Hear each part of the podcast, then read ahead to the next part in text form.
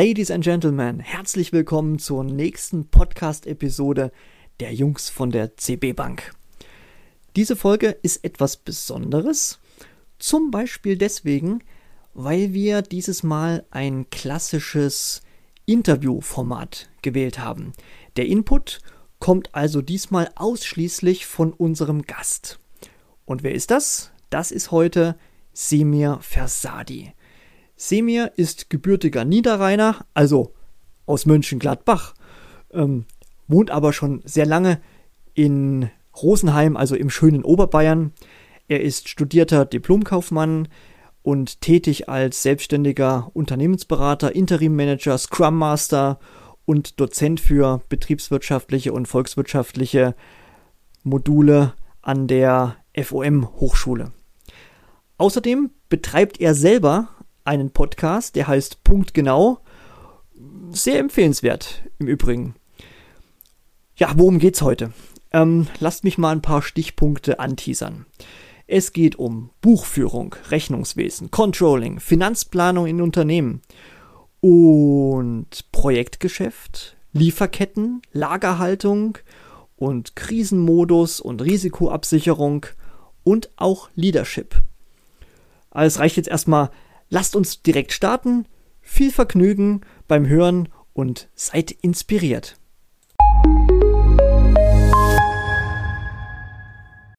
Lieber Semir, ich grüße dich. Es ist mir eine große Ehre und eine Freude, dass wir es endlich mal geschafft haben, dass du hier bei uns in dem Podcast Die Jungs von der CB Bank zu Gast bist. Normalerweise ist es ja andersrum du bist der Host des Podcasts Punkt genau und du lädst immer die Gäste ein und quetschst die dann nach Belieben aus. Und jetzt machen wir es mal andersrum. Das freut mich so. Schön, Axel. Ja, herzlichen Dank für die Einladung. Und ich freue mich sehr, dir, lieber Axel, und den Zuhörerinnen und Zuhörern heute als Gast bei der CB Bank äh, zu sein und äh, den Podcast hier in einer völlig neuen Rolle für mich äh, mit dir zu gestalten. Bin sehr gespannt. Naja, dann lass uns nicht lange bei der Vorrede aufhalten. Ich nehme an, dass jeder, der hier zuhört, so Stück für Stück mitbekommt, wer dieser Seemeer ist. Aber so, lass uns mal so eine kleine Startbahn bauen. Sag du doch mal kurz, ähm, wer ist dieser Seemeer eigentlich? Ähm, was waren so deine Stationen bisher beruflicherseits? Und vor allen Dingen, gab es irgendwann mal einen Punkt, an dem du dich entschieden hast oder einen Knackpunkt, der im Leben eingetreten ist, wo du gesagt hast, jetzt mache ich mich selbstständig als Unternehmensberater, der du ja jetzt bist? Sehr gerne, Axel.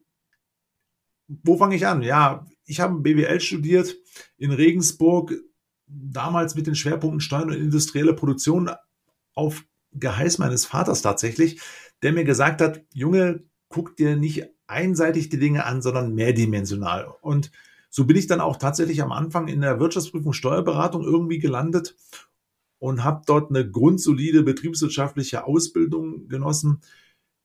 Wenn zu heute zurückblicken auf das Studium, kann ich feststellen, das, was die Universität mir beigebracht hat, ist lösungsorientiert zu denken. Das kommt all meinen beruflichen Stationen zugute. Ich habe dann einen Werdegang in, nach der Wirtschaftsprüfung und Steuerberatung, wo ich dann irgendwann keine Lust mehr hatte, ähm, in den Banken gemacht, war dort viel in Projekten unterwegs, bin dann im Mittelstand eine ganze Zeit lang gewesen, im Familienunternehmen, habe dort auch den Tod des Inhabers miterleben müssen, war dort als kaufmännischer Leiter, habe dort ja von nichts eine ein Rechnungswesen und auch eine Planungstools aufgebaut. War dann zuletzt, ähm, nachdem es dort also dann auch irgendwie nicht mehr so wirklich rund lief, in der Kammerorganisation als äh, betriebswirtschaftlicher Experte für Finanzen unterwegs. Und dort war es dann, und komme ich, um dann deine, wirklich auch deine Frage zu beantworten, den Sprung in die Selbstständigkeit, wie, wie kam es? Es waren so äh, mehr, mehrteilige Geschichten. Es war zum einen, mein, ich hatte eine väterliche Prägung oder habe eine väterliche Prägung, dass ich, dass der, dass mein Vater selbstständig war, sehr, sehr, sehr lange Zeit und habe dadurch sich sehr viel mitbekommen, wie es denn so ist als Selbstständiger. Das war so das eine. Das zweite ist, mein Großvater väterlicherseits war ein alter Handelskaufmann und hat also mit Textilien gehandelt und auch schon damals äh, quasi äh, so gewisse Geschichten mitgegeben. Und äh, das dritte war, dass ich in meinem letzten Angestelltenverhältnis dann irgendwann zu, an den Punkt geraten bin, dass ich mir die Frage gestellt habe, ja, äh, fühlt sich das alles hier noch so richtig an? Und es fühlte sich nicht wirklich richtig an. Also so eine gewisse Selbstreflexion trat so ein in meinem Leben und äh, dann habe ich den Sprung gemacht und das last but not least, es gab in meinem persönlichen Umfeld einige Menschen, die gesagt haben, jetzt endlich macht das, ja, weil irgendwie scheinbar bin ich von der Mentalität oder vom Mensch wirklich auf so andere als auch als Berater oder auch als ja, als Unterstützer. Irgendwie bin ich in dieser Rolle anscheinend drin. Keine Ahnung, hatte ich nie so wirklich für mich wahrgenommen. Und jetzt bin ich tatsächlich im sechsten Jahr schon selbstständig, Axel. Und ich sag's dir, es ist äh, sehr spannend. Ja, verstehe. Total nachvollziehbar. Ähm, hast du bestimmte inhaltliche Schwerpunkte, die du einbringst, wo du sagst, das sind meine Kernkompetenzen als Unternehmensberater? Du bist ja auch als Interimsmanager tätig. Ja, ähm, sehr gerne. Ähm, meine Hauptaufgaben oder meine Hauptfelder sind Finanzen, Rechnungswesen, Controlling. Auch genau in der Reihenfolge. Für mich ist die Quelle meines Tuns immer die Buchhaltung. Jetzt bin ich ja immer kein Buchhalter, sondern ich bin jemand, der aus der Buchhaltung Dinge entwickelt, weil das ist mit dem Plan zu verknüpfen. Das ist das, was mir so auch am meisten Spaß macht, auch was am meisten äh, Diskussionsgrundlage ist, weil das ist etwas, was in den Unternehmen meistens immer ein bisschen zu kurz kommt. Und da unterstütze ich dann eben entweder in Vakanzüberbrückung oder eben für Projektaufgaben oder eben auch als kaufmännischer Leiter, um Dinge weiterzuentwickeln und weiter voranzutreiben, um dem Management dann eben äh, Entscheidungsgrundlagen zu liefern. Verstehe. Jetzt hast du ähm, schon drei große Schwerpunkte an sich gesagt, ja. Ähm, Im Grunde genommen geht es um Planung, ja. Du bist der Planer, bringst das ein äh, bei den Unternehmen, wo du tätig bist. Mm, du begleitest ja auch Unternehmen, die zum Beispiel im Projektgeschäft tätig sind. Ist das richtig? Ja. Gerade vor kurzem hatte ich ein Mandat äh, abgeschlossen, das im Projektgeschäft tätig ist, im Automotive-Bereich, ähm, Ausrüstung. Ähm, und da geht's, ist jedes Projekt ein anderes. Jeder äh, Automobilist hat eine andere Anforderung und da ist also auch die, das, sagen wir mal, das Grundhandwerkzeug ist immer dasselbe aber die Ausgestaltung ist dann doch sehr different und dadurch ist es ein Projektgeschäft und äh, das war sehr, sehr spannend und da, glaube ich, kann man äh, auch nochmal vertiefend ein paar Einblicke geben, was da eigentlich auch so relevant ist. Ja. Das ist insofern spannend, weil Projektgeschäft und Finanzplanung, das ist im Grunde genommen ja auch das Thema, äh, von der CB Bank, ja. Also viele unserer Kunden sind im Projektgeschäft tätig, äh, zum Beispiel im Bauhandwerk oder im Metallbau, ja, Stahlbauer, ähm, im Maschinenbau, in der IT und so weiter. Da sind immer wieder, zumindestens in unserer Wahrnehmung, äh, Herausforderungen, die sich aber immer ähneln. Jetzt würde ich ganz gerne mal aus deiner Sicht fragen, was sind so die ja, nehmen wir einfach mal drei, ja, die drei häufigsten Herausforderungen von Unternehmen, die im Projektgeschäft aktiv sind bei ihrer Planung. Gerne, Axel. Also das, was ich erlebe im Projektgeschäft, ist die unheimliche Volatilität. Also was du Montag für Freitag planst, kann am Mittwoch schon wieder komplett anders aussehen. Das heißt, du bist als Projekt im Projektgeschäft wahnsinnig unter Strom und du musst unheimlich flexibel sein, weil nichts wird manchmal so, wie es am Montag eben besprochen wird. Und das ist also schon eine große, ein großes Thema, sich dem zu stellen. Das zweite, was du im Projektgeschäft dann siehst oder auch was ein Must-have ist, ist diese taggenau, das taggenaue Verbuchen der Geschäftsvorfälle. Ja, das also immer wieder ausgehend davon, dass ich die Buchhaltung als die Quelle allen, aller Aktivitäten betrachte. Das heißt also, du brauchst eine taggenaue Buchhaltung und dann natürlich da in dem Zusammenhang eine Liquiditätsplanung, die das ist, mit dem Plan verknüpft, um immer wieder zu verstehen, wo kann denn die Reise in den nächsten Wochen hingehen? Ja, unter den ganzen Bedingungen, mit denen, unter denen du, unter den Einflüssen, unter denen du stehst. Und last but not least sehe ich aber auch ein großes Thema, und zwar im Sinne der, der Soft Skills, und zwar beim Leadership des Managements. Das heißt, auf der einen Seite geht es darum, natürlich auch das Unternehmen zu steuern und zu führen, aber es geht aber auch darum, um Entscheidungen zu treffen und Themen, die aus diesen Volatilitäten, aus diesen Planungs, unter neuesten, neueren Planungsszenarien, die sich täglich verändern können, die sich daraus ergeben, eben sich diesen Fragen, auch kritischen Fragen zu stellen und dann eben Verantwortung zu übernehmen und Entscheidungen in die eine oder andere Richtung zu fällen.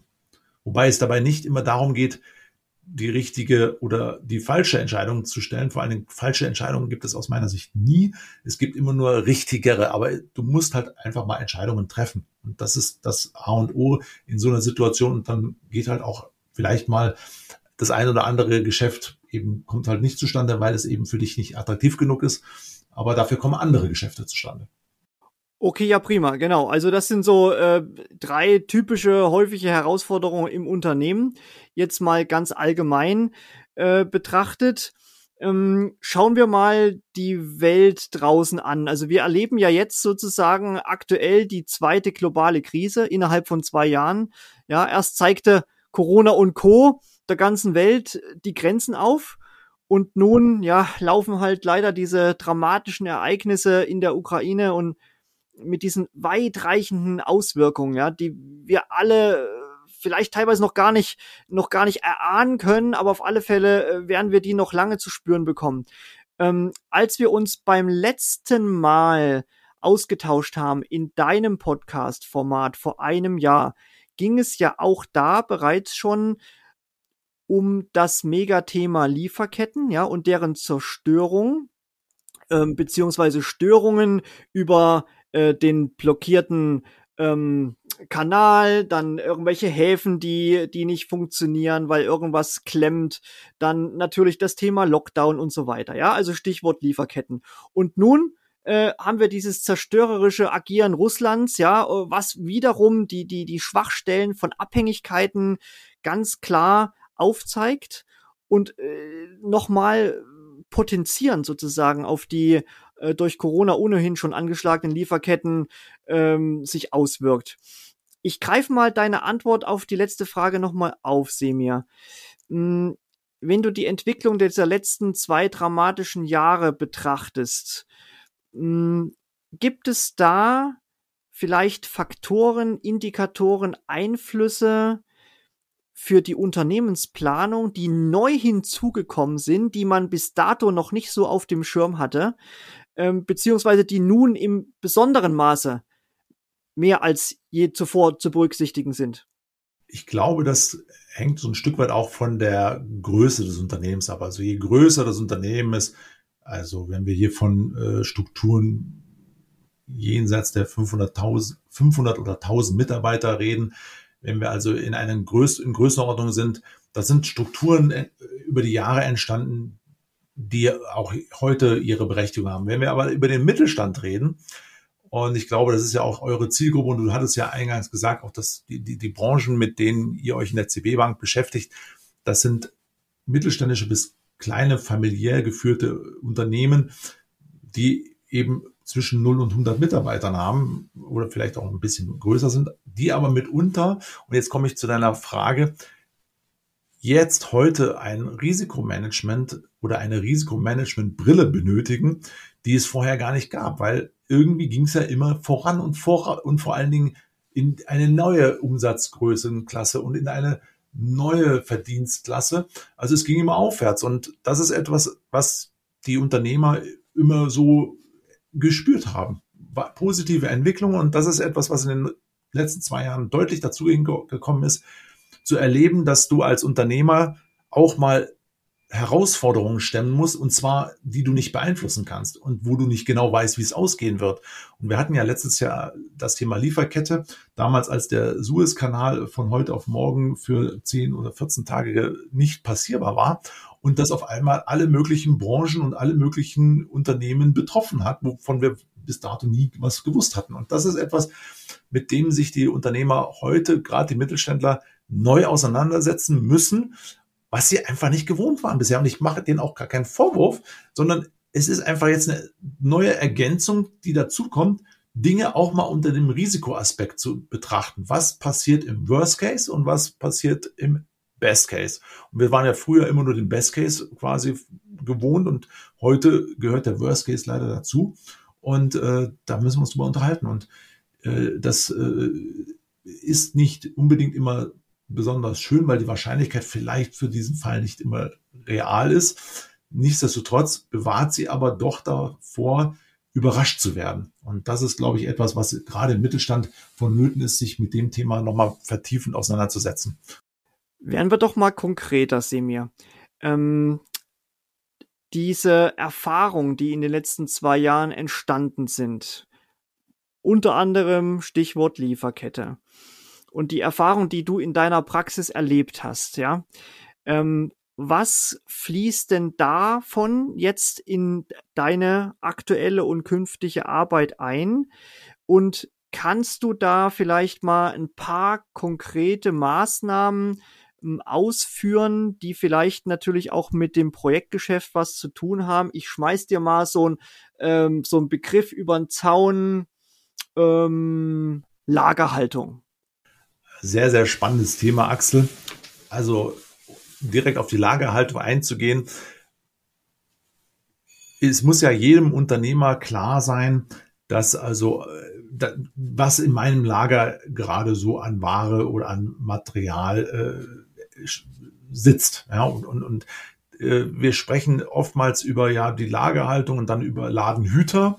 Und die Frage ist natürlich auch immer an der Stelle, wer ist denn überhaupt mein Ladenhüter? Welcher Artikel wird nur einmal im Jahr äh, gedreht oder angefasst? Oder welcher, äh, welches Material brauche ich nur einmal im Jahr? Jetzt kannst du natürlich hingehen und sagen, ja, jetzt aufgrund dieser ganzen Risikoszenarien, ich muss mir alles äh, auf Halde legen, ja, das Lager voll machen bis oben hin, dass ich die Ware dann, die ich zum Produzieren von meinen Produkten benötige, dass ich die dann schon mal da habe ich, es kommt auf ein gutes Austarieren an, weil ich für mich persönlich ist doch erstmal die, die Sicht, mit welche Produkte laufen denn überhaupt gerade beim Kunden und was, wo verdiene ich Geld?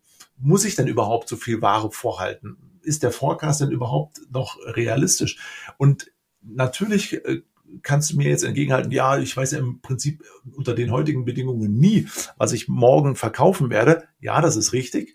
Wenn ich allerdings mir verschiedene Szenarien einfach mal zurechtlege und daraus aus dem guten, aus der guten Erfahrung der letzten Jahre auch mir dann mal meine Bonität der Kundschaft anschaue, wie potent und wie stark sind die denn? Wie verändern die ihr Geschäft? Es geht ja dann auch um dieses Einbinden zwischen auf der einen Seite der Sales-Seite, der, der Kundenseite, dass ich weiß und verstehe, wie agieren meine Kunden, was ist deren, wird deren Portfolio in Zukunft sein, wo kann ich meine heutige, heutigen äh, mein heutiges ähm, Geschäft weiterhin platzieren.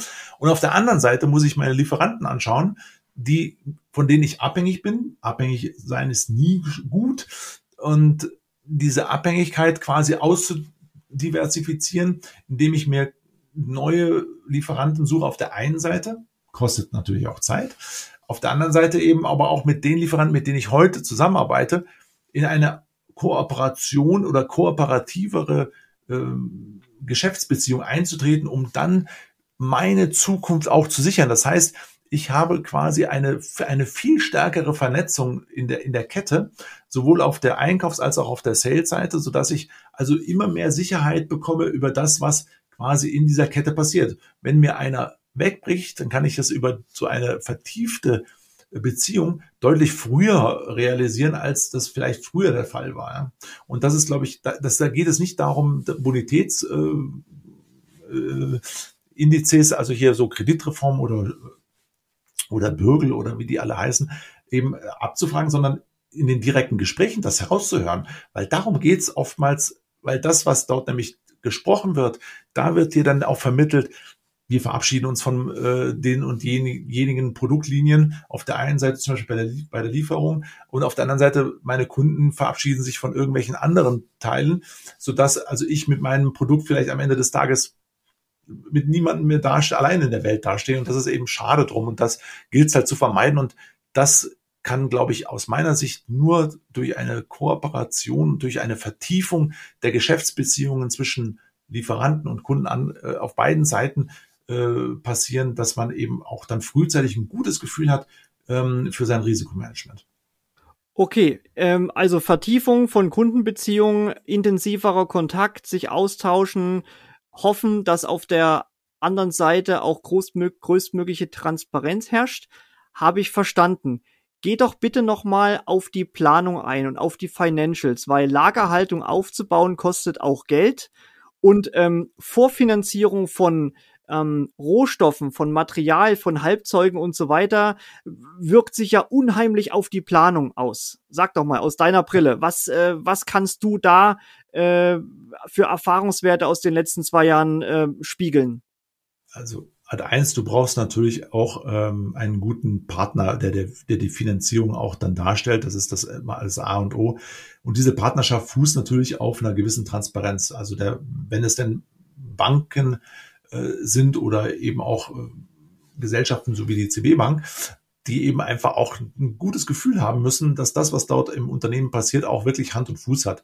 Und diese Planung, die vor, äh, hat ja dann im Ergebnis, dass du irgendwann Liquiditätsbedarfe hast. Und diese Liquiditätsbedarfe musst du entweder durch deine Sales und die Cash-Zuflüsse der Kunden decken oder eben an Spitzen mit Banken oder mit Vorfinanzierungen, die du eben mit Dritten gestaltest. Und dieser, dieses eben auch am Laufen zu halten, das ist so wie ein, äh, ein Wasserrad, das eben ständig laufen muss. Und diese Cash-Zuflüsse musst du einfach durch deine Planung immer auf dem Schirm haben, wann etwas kommt. Und dann ist das nächste Thema, Axel, was ich auch immer wieder feststelle, ist das Mahnwesen. Ja? Also das Natürlich gibt es Zahlungsbedingungen, die die Großkonzerne so festlegen, bei denen du nichts machen kannst. Allerdings im Mittelstand, wenn du auch mittelständische Strukturen hast, geht es auch immer darum, dass du auch dafür sorgst, dass deine Kundschaft eben auch deine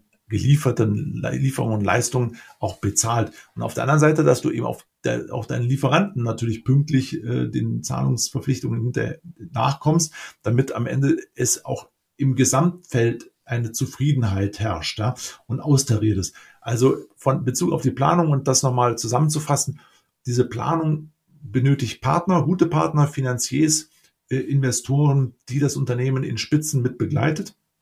Letztendlich geht es aber auch vielfach durch eigenes Management der, des Mahnwesens oder auch eben der Pflege der Lieferanten, die halt dann eben auch mit durch kooperatives Verhalten ähm, auch mal bereit sind, vielleicht mal ein Zahlungsziel um 30 Tage zu verlängern, wenn es dann mal bei dir selber knapp wird. Ja, du sprichst da auf äh, das Liquiditätsmanagement sicherlich an, ne, was so in, in beide Richtungen äh, auch zu beachten gibt. Jetzt hast du ähm, vorhin das Thema Projektgeschäft angesprochen, beziehungsweise wir.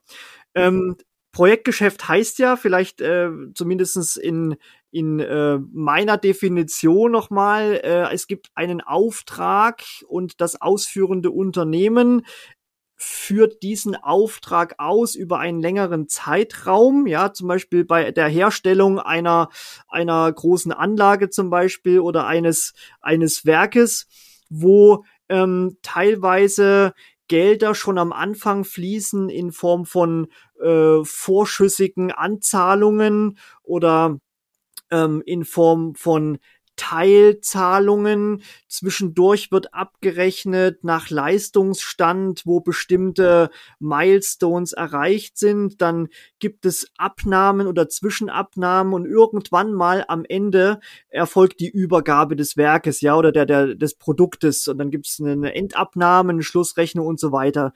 Das zieht sich ja teilweise je nach Volumen äh, über Monate, vielleicht sogar über Jahre hin. Ähm, was sind denn da so aus deiner Sicht die größten Klippen, die du bei den Unternehmen gespürt hast, die da so auftreten können? eine der größten Klippenachse ist der ist das Schließen von Lücken, von Finanzierungs- oder Liquiditätslücken durch andere Projekte. Also das, was ich dort mitunter auch sehe, ist, dass eben die Neigung, die Liquidität einer Anzahlung aus Projekt A für die Vorfinanzierung von Projekt B zu machen. Ja? Also solche Sachen erlebst du auch, das ist durchaus auch gängig, was aber allerdings mit der Vielzahl der Projekte zu einer richtigen Jongliererei wird.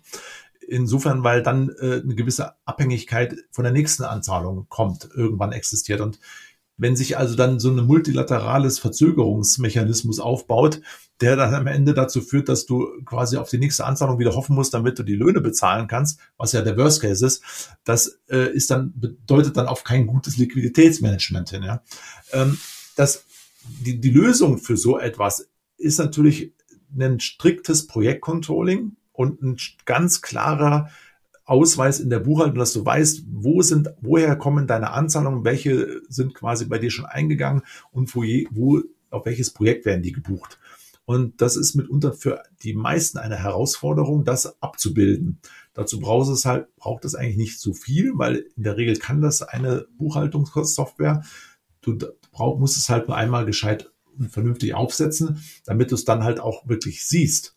Und äh, was auch dort ganz wichtig ist, ist Kontinuität der Beschriftung, der Benennung von den Projekten und auch der, der, der eindeutigen Zuordnung, gerade beim Zahlungseingang, wenn es dann darum geht, wenn jemand etwas bezahlt, dass es halt auch wirklich einem Projekt sauber zugeordnet werden kann, weil du weißt ja auch heute, zutage wird oftmals ja auch das wechseln Menschen ihre Stellung und äh, nicht nur im Unternehmen, sondern sie gehen halt dann auch mal, dann kommen wieder neue und dann fangen die an, diese Projekte eben neu zu benennen und dann findest du im Nachgang nichts mehr und kannst nichts mehr zuordnen und das macht es eben auch so schwierig und deswegen ist es so wichtig, eben hier klare Standards festzulegen, ein, zu, ein für alle Mal zu vereinbaren in der Buchhaltung, wie etwas verarbeitet wird, damit damit auch am Jahresabschluss dann der Wirtschaftsprüfer und Steuerberater äh, sauber arbeiten kann, weil es einfach auch, es geht um Transparenz und auch um Sicht.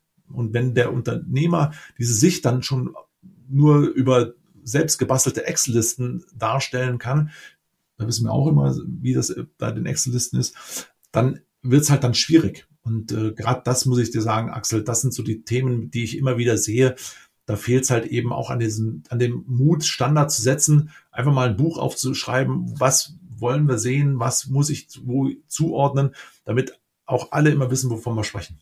Okay, ich verstehe. Das deckt sich an sich auch mit den Erfahrungen, die wir haben bei den Unternehmen, die wir im Projektgeschäft finanzierungsseitig ähm, zumindest im in unserem Full Service Factoring mit begleiten. Ähm, jo, Semir, jetzt äh, neigt sich unser Interview so fast dem Ende zu. Eine Frage habe ich mir noch aufgespart, um jetzt noch mal äh, das auf den Punkt zu bringen und äh, noch mal einen Mehrwert zu generieren für die Hörerschaft. Jetzt ähm, welche Empfehlung würde dir einfallen, vor dem aktuellen Hintergrund der Erfahrung der letzten zwei Jahre, die Veränderung auf dem Markt, ähm, die du jetzt Unternehmen einfach mal so gerne aussprechen würdest. Ich werf dir jetzt noch mal einfach ein paar Buzzwords mit über den Gartenzaun ähm, in Richtung, weiß ich nicht, Stabilität, Stabilisierung von Lieferketten, ja, Abbau von Abhängigkeiten oder beziehungsweise und Ausrichtung auf globale Nachhaltigkeitsziele. Ja, Thema Nachhaltigkeit ist auch ein riesen, ein, ein riesen Megathema. Da können wir nochmal einen eigenen Podcast machen. Ja, also aus deiner Sicht, welche Empfehlung, Empfehlung oder Empfehlungen würdest du ganz gerne zum Abschluss den zuhörenden Unternehmern noch mit auf den Weg geben? Ja, also das, das eine ist, dass die, meine Empfehlungen darauf fußt, dass es darum geht, Leadership zu leben. Es geht darum, Verantwortung an die Mitarbeiter auch zu übergeben und das auch einzufordern. Es geht darum, dass Unternehmer nicht alles im Unternehmen selber stemmen können. Das können sie nicht. Dazu haben sie ja ihre Mitarbeiter und per Definition sollen die auch die Verantwortung übernehmen. Ich glaube, das ist das Erste. Es nützt mir nichts, wenn der Unternehmer operativ quasi im Unternehmen mitarbeitet. Wenn das Unternehmen zu klein ist und er das tatsächlich sein muss, dann dann soll das auch so sein. Dann brauchst du aber gute Menschen drumherum, die das, den Rest dann wirklich auch abdecken und auch erfüllen. Das Wichtigste, was in der, für die Zukunft ich sehe, ist, dass du dir wirklich als Unternehmer Zeit nehmen musst, Zeit, Zeit, Zeit für Führungs-, für Planungsaufgaben, für Transparenz. Du musst wissen und verstehen, wo verdiene ich Geld, wo verdiene ich kein Geld, wo sind Risiken um mich herum bei meinen Lieferanten, bei meinen Kunden, wo habe ich Abhängigkeiten. Du brauchst eine Klarheit in den Prozessen. Es gibt ja auch vielfach äh, Unternehmen, die haben wieder, die, die, die dann das Narrativ haben, jetzt haben wir wieder einen schönen Umsatz gemacht, aber wenn du vorher nicht weißt, dass du für diesen Umsatz Monate investiert hast. Die Zeit steht in keiner betriebswirtschaftlichen Auswertung. Ja, das steht nirgendwo. Und diese Frage, wenn du einfach dir bewusst wirst und auch einfach mal in alle Richtungen versuchst zu denken, dann glaube ich, wird's auch was. Natürlich heißt es dann immer wieder, ja, du musst den Businessplan immer neu schreiben oder äh, neu überlegen. Das ist schön, wenn du es tust. Tatsächlich kann es aber das, ob das Tagesgeschäft dich dann überholen von rechts und von links. Und ich glaube, es geht auch immer um, am Ende des Tages Achse um Qualität. Erfüllt die Firma nicht nur von der Produktseite, sondern von administrativ, auch von der Controlling oder von der Buchhaltungsseite den Anspruch, den ich auch an meine Produkte habe. Und wenn sie das tut, dann freue ich mich für alle und dann freuen sich auch die Finanziers, die, die Investoren, die freuen sich dann alle. Wenn sie es die, den Anspruch nicht erfüllt, dann sollten wir tatsächlich reden. Okay, das ist ein gutes Stichwort, was uns alle auch in die Zukunft begleiten wird. Wir sollten miteinander reden, denn dann können wir gemeinsam auch was bewegen und möglicherweise Lücken füllen, wo die Kompetenzen des einen nicht ausreichen, können die Kompetenzen des anderen kompensieren. Ja, das ist ja auch deine Mission als Unternehmensberater. Mensch, Semir, ich danke dir für deinen vielen Input, für deine Zeit, die du uns gegönnt hast hier ähm, und äh, wünsche dir Gesundheit, privates und berufliches Wohlergehen und Erfolg natürlich und freue mich vielleicht auf eine Neuauflage in diesem Format irgendwann oder in deinem Format. In jedem Fall alles Gute und liebe dir. Vielen, vielen Dank nochmal. Ja, danke dir, Axel, dass ich heute der Gast sein durfte. War tatsächlich irgendwie eine Herausforderung und ich hoffe, dass das alles soweit gut rübergekommen ist, was ich mir so, äh, was, was ich sehe und was ich denke und hoffe, dass alle Zuhörerinnen und Zuhörer ein bisschen was mitgenommen haben. Was mir wichtig ist, bleibt optimistisch und redet miteinander, weil das Teilen von Wissen und das Miteinander voranentwickeln, das wird uns auszeichnen und das ist das, was wir können. Und ich glaube, dann wird es auch wieder besser und gut. Ja, also in diesem Sinne, Axel, vielen, vielen Dank und schön, dass ich hier sein durfte.